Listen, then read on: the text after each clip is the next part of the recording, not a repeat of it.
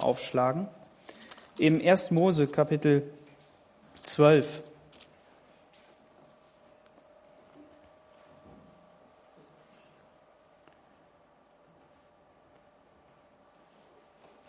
Wir haben diese Texte, sagt die Bibel selbst, als Vorbild im Hebräerbrief damit wir uns daran orientieren können. Wir haben die Geschichten aufgeschrieben bekommen, damit wir sehen können, wie Menschen in ihrem Leben agiert haben, wie sie gehandelt haben. Manchmal, also das heißt öfter, stellen wir uns die Frage, ja, was sollen wir denn eigentlich tun? Wie sollen wir uns eigentlich verhalten? Was können wir eigentlich machen? Und ähm, auf der einen Seite kann man sagen, die Bibel hat Antworten auf alles. Du findest jeden Bereich des Lebens alle deine Fragen werden in der Bibel beantwortet. Und gleichzeitig stimmt es nicht. Denn die Bibel beschreibt nicht das moderne Leben. Das, die Bibel ist ein Buch aus, aus ein, einem, einem Zeitabschnitt, der lange vor unserem liegt. Und sie beantwortet nicht jede Frage. Aber das Faszinierende an der Bibel ist, dass wenn wir sie lesen, wenn wir dieses Wort aufnehmen, wenn wir uns damit beschäftigen und wenn wir es wirken lassen, und das ist die Betonung, wenn wir das Wort Gottes wirken lassen, dann gibt es uns interessanterweise auf jede Situation eine Antwort. Und man kann sich nicht einfach dahinstellen und sagen, ja, du musst einfach nur vertrauen. Die Bibel gibt immer nur einfach die Antwort von Vertrauen. Doch gibt sie wohl. Abraham war so ein Mann. Und wenn wir das jetzt lesen, auszugsweise, dann werden wir merken, dass, dass es um Vertrauen auf Gott geht. Und da wollen wir einfach mal rein starten hier. Vers 1, Kapitel 12, Vers 1. Und der Herr sagte zu Abraham, geh aus deinem Vaterland und von deiner Verwandtschaft und aus deines Vaters Haus in ein Land, das ich dir zeigen will. Und ich will dich zu einem großen Volk machen und will dich segnen und dir einen großen Namen machen und du sollst ein Segen sein. Ich will segnen, die dich segnen und verfluchen, die dich verfluchen. Und in dir sollen alle Völker auf Erden gesegnet werden. Da zog Abraham aus, wie der Herr ihm gesagt hatte. Da war, da war ein Mann, der wohnte in einem Land und Gott sprach zu ihm. Hier wird nicht erklärt, ob er schon vorher irgendwie gefragt hat, welche Situation er wirklich hatte, sondern es startet einfach direkt, der Herr sprach zu Abraham. Und wenn du mal in dein Leben hineinschaust und du sitzt ja heute Morgen hier, du schaust heute Morgen zu, wo hat Gott in dein Leben hineingesprochen? Und wo war dieser Punkt, wo du, wo du seine Stimme einfach gehört hast? Bei manch einem sagen wir, war es ein Prozess, ja.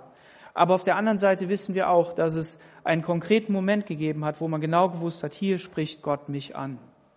Ich habe gerade jetzt diese Woche mit dem Mike, Mike gesprochen. Der Mike ist neu in der Gemeinde und er hat sich bekehrt. Halleluja. Amen. Und er könnte auch sagen, ja, ich habe schon Kontakt gehabt, ich habe schon dies und das und jenes gemacht, hat ein bisschen erzählt, war auch Pfadfinder lange Zeit und ja, aber da war dieser eine Moment, da war dieser eine, dieser eine Punkt, wo Gott hineingesprochen hat und, und wo, wo es klar wurde, jetzt bin ich gefragt. Und Abraham hat das hier auch gehabt. Und dieses Wort geh, was hier steht, wenn man da noch mal genauer hinschaut, dann merkt man, dass das, dass man das auch so sagen könnte, geh du für dich allein. Gott ruft hier Abraham aus seiner, aus seiner Verwandtschaft, aus seinem, seinem Haus heraus, aus der gewohnten Umgebung, da wo er war, heraus in die Nachfolge Gottes, in, in, in, die, in den Weg, den Gott für ihn hat, und diese Entscheidung muss er für sich alleine treffen. Somit ist Abraham nicht eine Person, die damals mal gelebt hat und mit der wir nichts zu tun haben, sondern es ist eine Person, mit der wir uns identifizieren können. Denn auch du und ich, wir leben in einem Kontext, wir leben in einer Familie, wir leben in einer Situation, in der wir gerufen sind von Gott. Komm, folg mir nach. Und Abraham hat das gemacht. Hier heißt es einfach, da zog Abraham aus, wie der Herr ihm gesagt hatte. Und es ist ja nicht so, dass Abraham nicht vorher auch schon umhergezogen ist, sondern es war auch normal, dass er das gemacht hat. Der kannte sich mit Sand und all diesen Dingen und Staub und Trockenheit viel besser aus als, als wir jetzt. Wir waren da überrascht. Wir hatten natürlich eine gute Versorgung, aber es war schon sehr, sehr trocken. Und, ähm, und trotzdem, werden diese Herausforderungen da gewesen sein. Er war also bereit zu gehen von Anfang an. Und dieses Bereitsein, diese Bereitschaft, die zieht sich durch das Leben des Abraham. Und deshalb wird er auch der Vater des Glaubens genannt. Derjenige, der uns zum Vorbild ist und einfach aufzeigt, wie man Gott vertrauen kann. Es gibt ja Menschen, die brauchen irgendwie eine Erklärung, die brauchen irgendwie ähm, ja einen Beweis oder oder irgendetwas, um sicher zu gehen, ob man sich da wirklich draufstellen kann. Abraham hatte hier keine Bibel, er hatte kein altes Testament, er hatte die Tora nicht, er hatte gar nichts. Zumindest beschreibt die Bibel das so. Er hat die Stimme gehört und er ist einfach gegangen. Da zog Abraham aus und er wurde zu dem Glaubensheld. Und du kannst auch zum Glaubenshelden werden, indem du Gott einfach vertraust, indem du bereit bist, einfach zu gehen und zu sagen, Gott, ich vertraue dir. Wenn wir dann weitersehen, dann merken wir, dass Abraham nicht einfach nur von da an alles gut hatte, sondern er war herausgefordert. Es kommt dann eine, eine Hungersnot ins Land, heißt es im Vers 10. Und was macht Abraham? Er geht nach Ägypten. Warum geht er nach Ägypten? Ja, da gibt es so einen großen Fluss, der ist Nil, und er ergießt sich da über die Lande, und da gibt es immer noch ein bisschen mehr als woanders. Und es macht ja auch Sinn, wenn man, wenn man unterwegs ist, dass man sagt, ja, hier ist gerade trocken, wir müssen woanders hingehen. Mussten wir ja auch machen. Wir mussten sagen, ja, wir müssen da hingehen, wir müssen das holen. Wir hätten auch aushalten können und auf die Bundesleitung äh, warten können. Vielleicht wird sie Wasser ähm, in Gang setzen, ja. Aber Abraham ist hier losgezogen. Und ich weiß, man kann die Geschichte bestimmt auch ganz positiv äh, formulieren. Ähm, zumindest habe ich das auch schon mal gehört hier. Ähm, aber was ich hier äh, betonen möchte, ist, Abraham sagt zu seiner Frau, sieh doch, ich weiß, dass du eine Frau von schönem Aussehen bist. Die hatten vorher festgemacht, du, wenn wir in Situationen kommen, wo es irgendwie darum geht, dass, ja, dass es ums Ansehen geht und um Begehrlichkeiten, dann, dann müssen wir eine, müssen wir eine Antwort parat haben, die, die, die mich schützt oder die dich schützt und wie auch immer das genau ist. Was man aber hier sagen kann, und dann sollst du sagen, du bist meine Schwester. Ja, war sie ja auch. Ne? Alles gut. Aber was man hier sehen kann, ist in Vers 18, da rief der Pharao Abraham zu sich und sagte zu ihm, was hast du mir da angetan? Gott hat ihn bestraft. Gott hat ihm, ähm, ja, um Sarahs Willen, um Abrahams Willen ein, etwas gegeben, ähm, was ihm nicht gefallen hat und gefallen konnte. Und dann fragt er ihn, warum sagst du mir nicht, dass sie deine Frau ist? Warum sagtest du denn sie, sie ist meine Schwester und so weiter? Und das kann der Pharao ja nur zu Recht sagen, denn er war in eine Situation gekommen, für die er vielleicht selber so nichts gekonnt hat. Aber wir dürfen hier eins sehen, und das ist, Gott steht auf der Seite von Abraham. Er schmeißt, er wirft ihm das nicht vor. Er sagt nicht, boah, warum hast du das getan? Sondern, sondern er, er, ähm, er sieht hier den, den Glauben und das Vertrauen von Abraham. Wenn man in der Bibel weiterliest, dann merkt man, Leute werden schon für weniger Sachen bestraft von Gott oder irgendwie zur Rechenschaft gezogen. Aber Gottes Offenbarung war noch nicht so da und ähm, wir müssen es auch einfach so nehmen. Einfach so nehmen, wie es hier steht, auch wenn wir manches nicht verstehen. Aber der Punkt ist einfach, dass Abraham in dieser Situation hätte ganz klar sein müssen in seinem Leben. Aber er, er war unklar, er war nicht, nicht straight genug, er war nicht, nicht fokussiert genug auf das, worum es eigentlich geht. Er war ja im Auftrag Gottes unterwegs, er war im Ruf Gottes unterwegs. Er ist gegangen, weil Gott gesagt hat. Und er hat hier, ähm, also steht hier nicht, dass er Gott befragt hätte, ob er nach Ägypten gehen soll, steht hier nicht dass er noch ein bisschen gewartet hat, sondern er hat das einfach gemacht. Und dann kam diese Situation. Gott hat, hat ihm aber beigestanden. Und ähm, das kann für uns eben auch diese Ermutigung sein, heute Morgen zu sagen, sei einfach klar und geradeaus in Fragen in Bezug auf deinen Glauben, in deinen in Fragen in Bezug auf deinen dein Lebenswandel, wie du entscheidest auf der Arbeit, wie du entscheidest in der Familie, wie du entscheidest in dem, was du tust. Und deine, deine Antwort wird eine andere sein als die von deinem Nachbarn. Man kann ja Konzepte geben, ja, kannst deine Kinder so und so erziehen. Wir haben das so und so und so gemacht. Aber du wirst sagen, nein, ich, ich mache das aber anders und das ist auch in Ordnung. Und, und Gott hat da einfach viel vorbereitet. Und äh, wir dürfen unter seiner Gnade gehen. Wenn wir dann in das nächste Kapitel hineinschauen, dann, ähm, dann sehen wir hier etwas Phänomenales. Und hier beweist sich auch wieder der Glaube von Abraham, dass der tief gewesen ist, dass er von Anfang an so war, dass er sein volles Vertrauen auf Gott gesetzt hat. Was war passiert? Genau dieser Streit um Platz und Land und, ähm, und Enge und wie kann das sein? Wir hatten auf dem Bundescamp auch verschiedene ähm, Bereiche, sage ich jetzt mal, die unterschiedlich ausgelegt waren. Wenn man sich so vorbereitet auf, auf so ein Camp, dann ähm, überlegt man natürlich, wo stelle ich meine Zelte auf? Wie könnte die Anordnung sein in meinem Bereich, den ich zugewiesen bekomme? Wie, wie kann das sein? Und da kriegst du eine, so einen Plan von einem, von dem ähm, in der Region Verantwortlichen und der sagt, pass mal auf, deine Maße sind 40 Meter in die Breite und 20 Meter in die, in die Länge oder sowas. Und dann fängst du an zu planen. Und äh, mein Bruder, der hat ähm, so eine tolle Grafik gemacht, wo man äh, das ausdrucken konnte, ausschneiden konnte und dann konnte man die Zelte so verschieben. Und dann haben wir gepuzzelt, wie kann das denn sein? Und dann haben wir auch überlegt, wo wir denn den, den Extremschnarcher hintun, damit die anderen in Ruhe schlafen können. Hinter die Jurte am besten, irgendwo weit weg. Ähm, okay. So, und dann kommst du aber, dann kommst du auf den Platz. Und dann ist der Platz anders. Die Straße ist woanders, die Abmaße sind woanders. Und das Allerschlimmste ist, du musst warten, bis irgendeiner kommt, der einen Plan hat und der sagt, so wird's gemacht und hier ist deine Grenze. Weil es könnte passieren, dass du dein Zelt aufbaust und dann musst du es doch wieder verschieben. Und wir haben das dann geschafft. Es war alles in Ordnung, es war alles ein bisschen beengt. Wir müssten Ordnung schaffen, damit wir Raum hatten.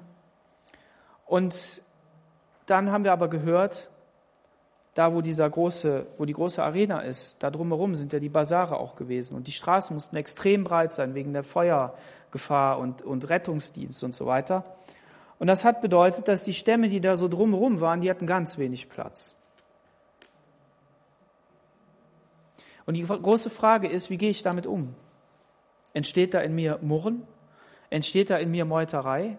Ja, stellt euch vor, wenn du weißt, du hast 50 Leute, wie sollst du die jetzt da unterbringen? Wo sollen wir denn das Feuer machen? Dann hieß es zwei Tage vor dem Camp, als wenn die Behörden nicht vorher auf die Idee hätten kommen können. Echt, da fasst man sich an den Kopf. Aber wer weiß, was die gehabt haben.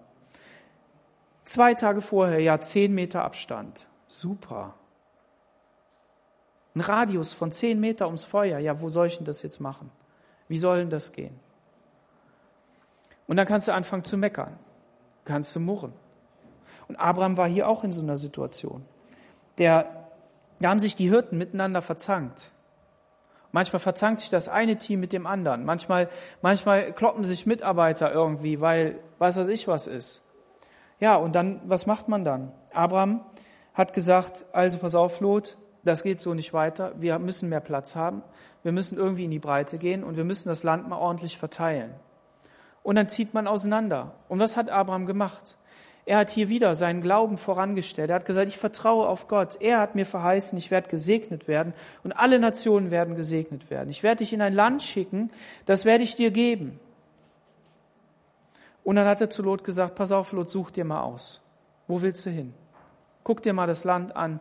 Geh mal dahin, wo du, wo du hin willst. Und ich habe auch schon festgestellt, ähm, dass wenn man in einer in einer guten Position ist, in der man viel Vertrauen hat, dann fällt es einem leicht, dem anderen zu überlassen, zu entscheiden. Zu sagen, ja komm, such du dir aus, ist in Ordnung. Aber wenn man im Mangel lebt, wenn man in der Situation lebt, wo man, wo man sich schon selbst beschnitten fühlt oder eingeengt fühlt oder, oder aus dem Mangel heraus, dann, dann, dann fällt das schwer, daraus großzügig zu sein. Und deshalb ist hier an dieser Stelle einfach dieser, dieser Aufruf, auf unsere Sendung zu schauen, auf das zu schauen, warum sind wir eigentlich unterwegs? Aus welchem, aus welchem Reservoir ziehen wir unsere Kraft? Und dieses Reservoir ist, wenn wir es genau anschauen, riesig groß, denn Gott hat alle Macht und Gewalt. Er kann geben, er kann im Überfluss geben. Und manchmal kommen wir dann in Situationen, so wie eben Abraham hier auch, und wir geben und, und erleiden gar keinen Mangel. Und das ist das, was, was Gott sich für dein Leben wünscht. Und die Frage an dich ist, lebst du aus dem Mangel heraus oder schaust du auf das, was Gott dir gibt? Hatte Abraham das Land? Nein, faktisch noch nicht, aber im Glauben. Und der Hebräerbrief geht sogar weit darüber hinaus. Er sagt, dass Abraham auf die Stadt schaute, die eines Tages kommen wird. Und das hat er schon gesehen. Er hat weit darüber hinaus geschaut.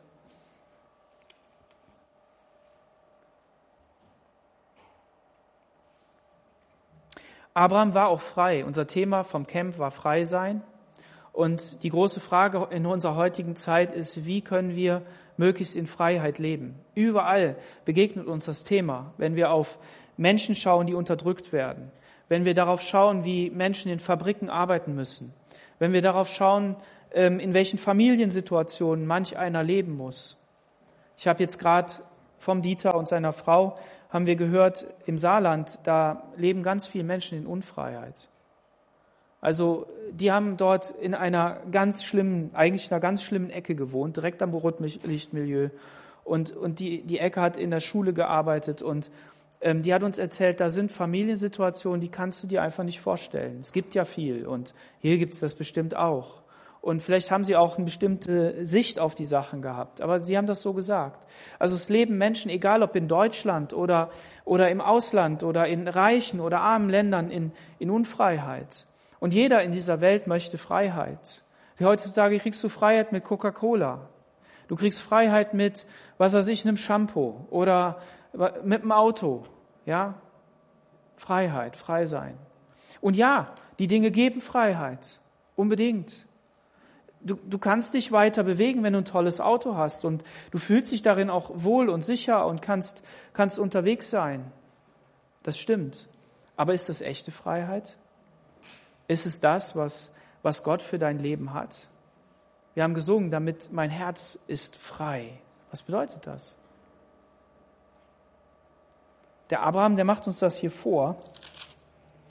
Der, ähm, in Kapitel 14, da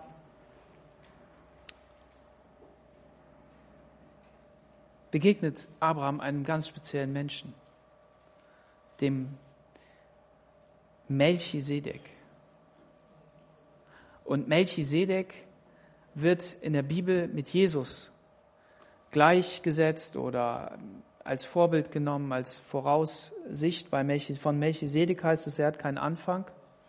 Und das Ende weiß man auch nicht.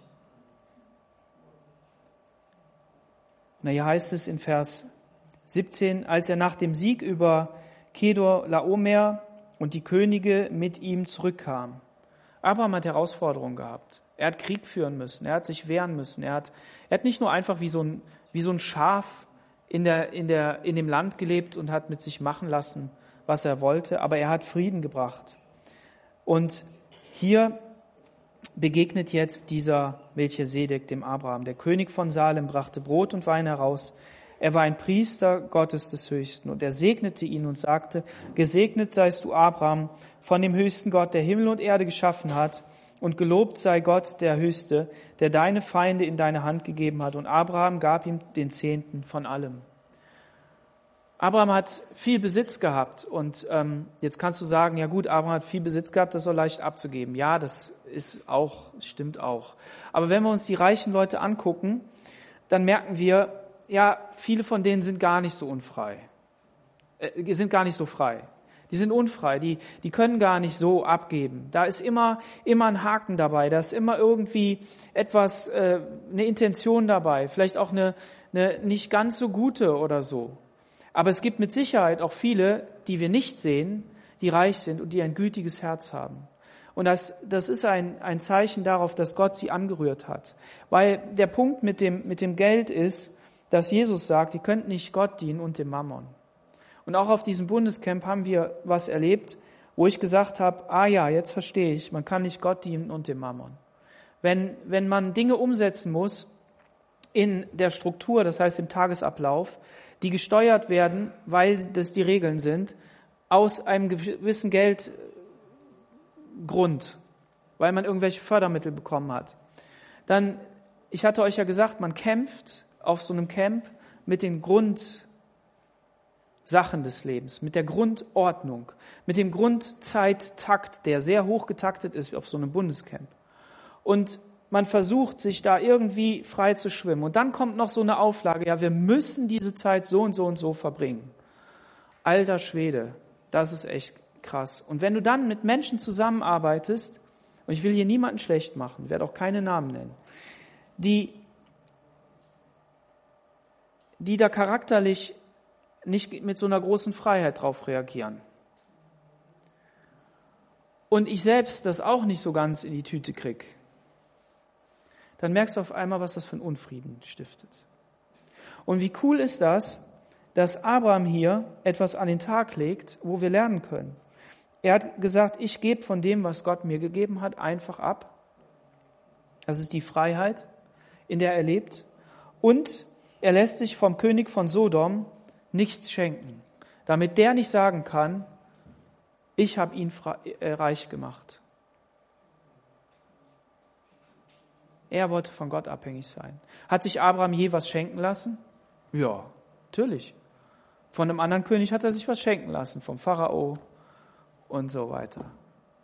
Aber der Punkt war hier, dass er gesehen hat, wenn ich mir hier was schenken lasse, dann bin ich abhängig. Dann bin ich nicht mehr frei in Bezug auf Gott. Und das ist der Punkt. Wenn du, wenn du durch dein Leben gehst und deinen Glauben praktisch auslebst, dann schau auch im finanziellen Bereich, wie, wie sind die Abhängigkeiten? Was sind deine Gedanken darüber? Und lass Gottes Freiheit da hineinkommen. Lass dich verändern durch Erneuerung deines Denkens.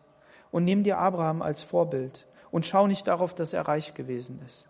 Lass dir das nicht aushebeln, weil es eigentlich egal ist, ob es ein Euro oder eine Million Euro sind. Heutzutage sind die Nullen sowieso egal. Die können die irgendwie drucken. Ich weiß auch nicht.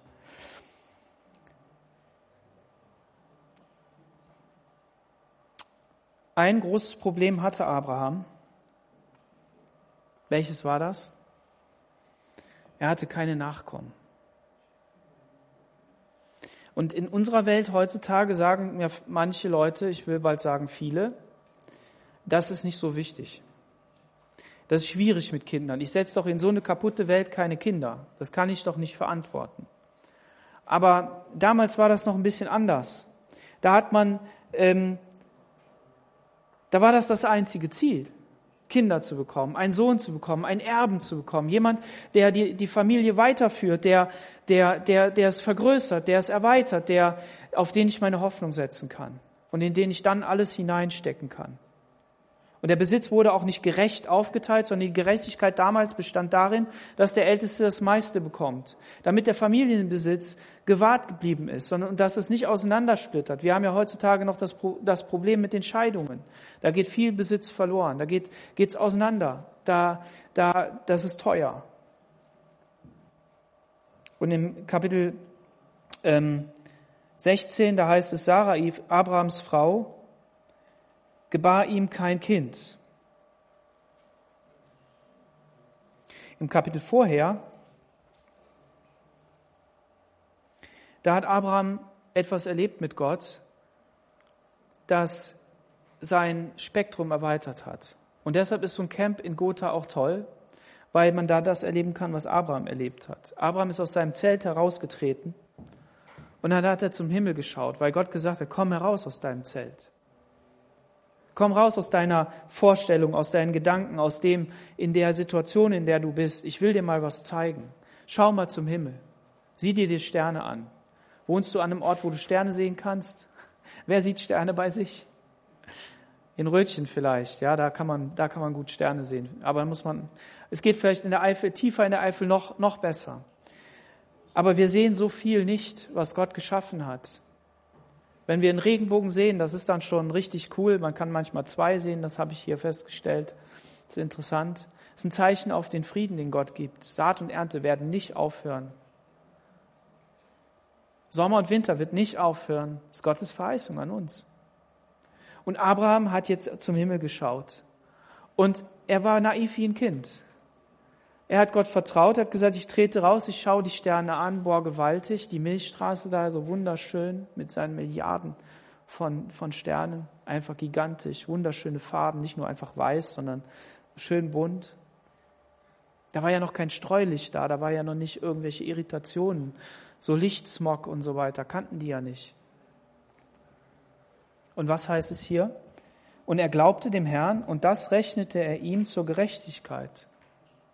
Ja, wird er sich Gedanken darüber gemacht haben, wie sieht es denn aus, wer wird mein Erbe sein, wie wird es weitergehen? Ja, wird er bestimmt. Aber Abraham hat dem Herrn geglaubt, einfach geglaubt, hat gesagt, ja, ich vertraue dir. Und Sarah hat hier dann dem Abraham den Vorschlag gemacht, komm, wir können das doch irgendwie lösen. Es gibt ja Möglichkeiten. Hast du auch Möglichkeiten in deinem Leben, irgendwie etwas zu lösen? Und vieles ist ja über Abrahams Leben nicht berichtet. Der wird ja viel gemacht haben. Also ich meine, der war ein Mann mit, wie viel, waren es 300 eigene Knechte, die da in seinem, oder so ähnlich, ne, so roundabout, die in seinem Haus geboren worden sind. Ja, für die musst du mal sorgen. Da musst du Entscheidungen treffen. Da musst du, da, da, da kannst du nicht einfach nur nichts machen. Das geht nicht. Also, also auch hier, aber Abraham hat ja die Zusage gehabt, ich will dich reich segnen. Jedes Volk will ich segnen, ich will dir Nachkommen geben und so weiter. Ist dann einen eigenen Weg gegangen.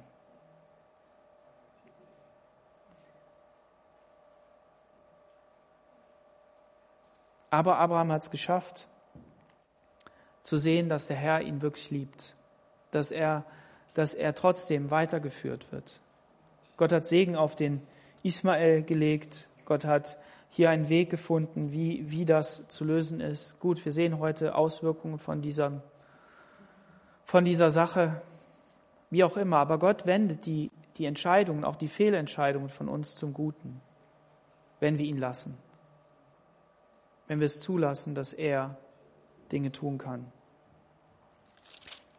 Und Abraham bekommt einen Sohn, Isaac. Er bekommt die Zusage. Und da heißt es explizit, die Tage der Fruchtbarkeit, die Tage, an denen man Kinder kriegen kann, sind vorbei. Da ist nichts mehr. Man kann nicht sagen, ja, die haben länger gelebt und deshalb waren die länger, ging das länger. Nein, es war vorbei. Gott hat ein Wunder getan. Wie viel Wunder hat Gott in deinem Leben schon getan? Wir haben jetzt auf diesem Camp neu erleben dürfen, dass Gebet wirkt. Das ist unglaublich. Gibt's gar nicht. Habe hab ich recht? Wir haben an diesem Abend, als wir in diesem Zelt waren und dieses Küchenzelt uns hat geflattert, wir hatten das ja festgemacht, nur nicht ganz so fest. Da haben wir dann gebetet und gesagt, Herr Jesus, du musst uns helfen, dass wir das jetzt festkriegen, sonst flattert uns, uns das weg. Da kam einer vorbei und sagt, kann ich euch helfen? Da waren noch nicht so viele, nachts um elf. Und so viele Sachen, wirklich unglaublich.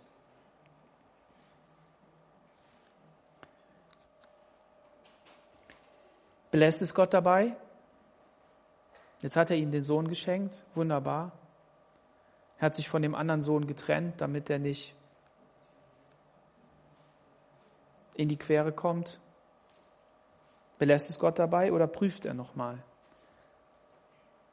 Wie ist es, wenn du das von Gott bekommen hast, was er dir zugesagt hat? Wie sieht das aus? Klammerst du dich dann daran total fest? Sagst du jetzt, das ist es, oder lässt du es auch los? Wir reden auch viel von Loslassen. Wir müssen heutzutage loslassen. Wenn man ähm, Familie hat und dann Kinder bekommt, dann merkt man, dass man immer wieder mal loslassen muss. Da gibt es so Sprünge.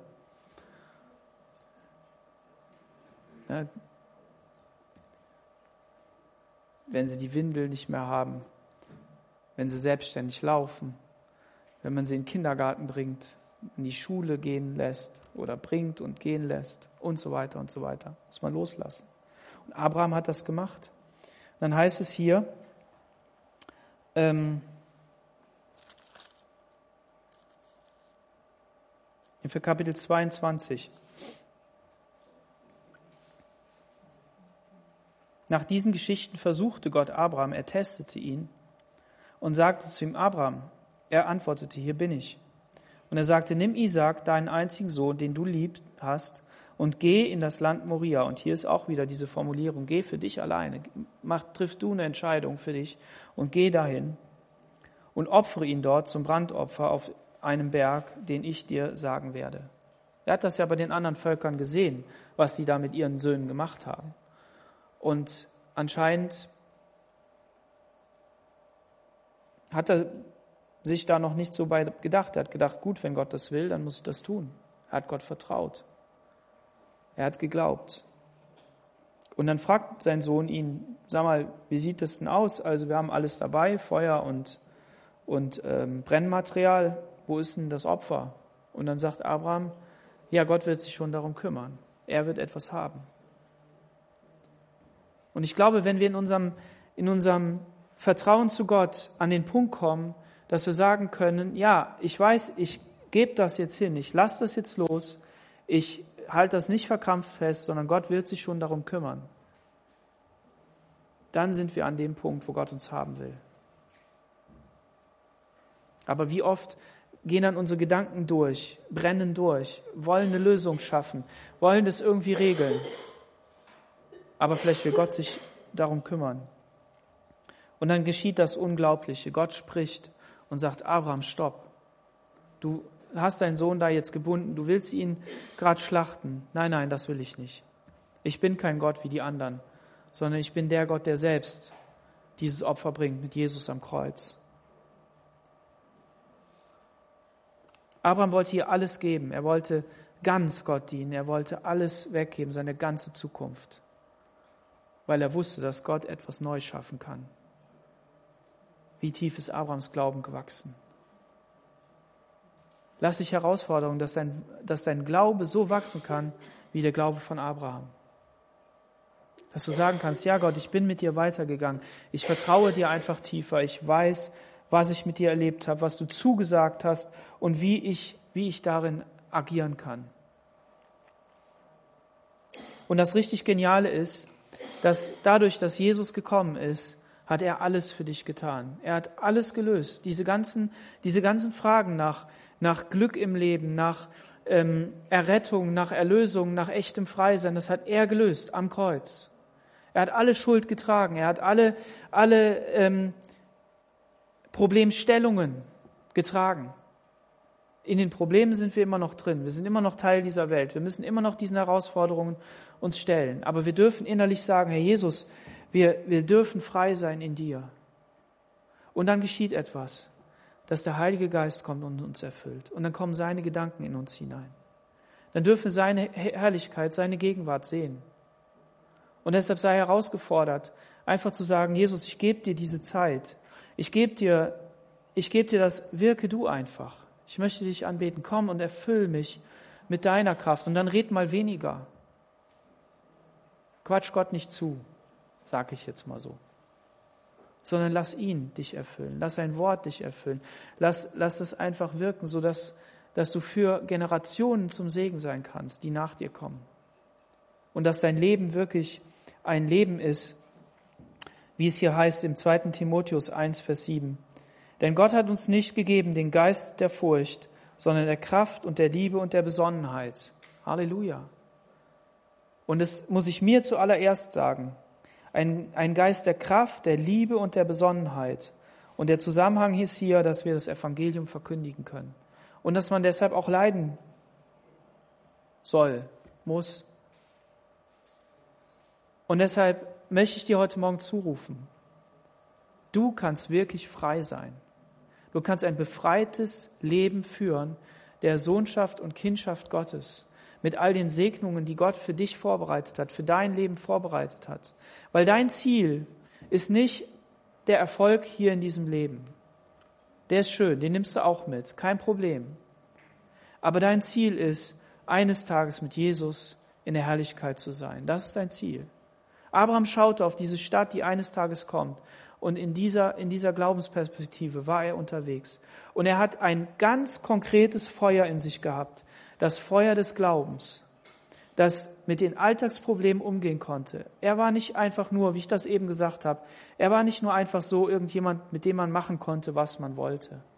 Er hat sich abgegrenzt. Er hat gesagt, nein, ich lass mich von dir nicht beschenken. Nein, wir müssen für diesen Brunnen hier, den habe ich gegraben, da müssen wir einen Bund machen. Das muss klar sein, dass es, dass es eine ordentliche Sache ist. Du brauchst dich nicht hin und her werfen zu lassen von dem, was dich umgibt. Du darfst ein echter, entschiedener und starker Christ sein. Eine, eine wirklich taffe Nachfolgerin Jesu. Das darfst du sein, mit einer Meinung und mit, mit, mit einer Aussage. Aber in Liebe, im Frieden und in Besonnenheit. Amen. Amen. Lass uns gemeinsam aufstehen und beten.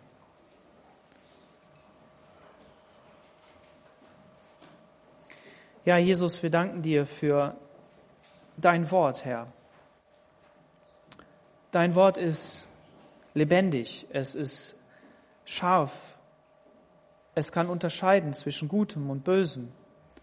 Und dazu ist es auch ausgesandt. Dein Wort ist zur Verteidigung da, damit wir uns gegen die Angriffe verteidigen können, dass wir, dass wir wissen, was wir sagen können in verschiedenen Situationen, um nicht Menschenwort zu reden, von uns selbst, irgendwelche Theorien, irgendwelche welche Ideen, wie man dies oder das lösen kann, sondern du sagst, wir sollen das benutzen, um geistlich vorwärts zu kommen, um, um Dinge in Ordnung zu bringen, um, um wirklich in deine Ordnung hineinzukommen, in deinen Frieden, Jesus. Danke, dass wir am Beispiel von Abraham lernen dürfen und dass wir sagen dürfen, danke für das, was du da hineingeschrieben hast. Und Heiliger Geist, wir bitten nicht, dass du das wirklich erklärst, dass du uns in diese Wahrheit hineinleitest und dass diese Verheißung von Jesus einfach wahr wird in unserem Leben. Wir wollen uns dem öffnen und wir wollen sagen, Jesus, wirke du in unserem Leben. Segne jeden Einzelnen. Du kennst die einzelnen Herausforderungen. Du weißt die Krankheiten, die Schwächen, Herr. Du kennst auch die Gewohnheiten, die so tief in unserem Leben sind. Ach, Herr Jesus, brich du das auf, was für dich wichtig ist, Herr. Und lass uns immer mehr ein kindliches Vertrauen im Glauben auf dich haben. Im Namen Jesus. Amen. Amen. Halleluja. Ja, wenn noch jemand da ist, der beten möchte, kann er das tun. Ähm, fühlt euch frei.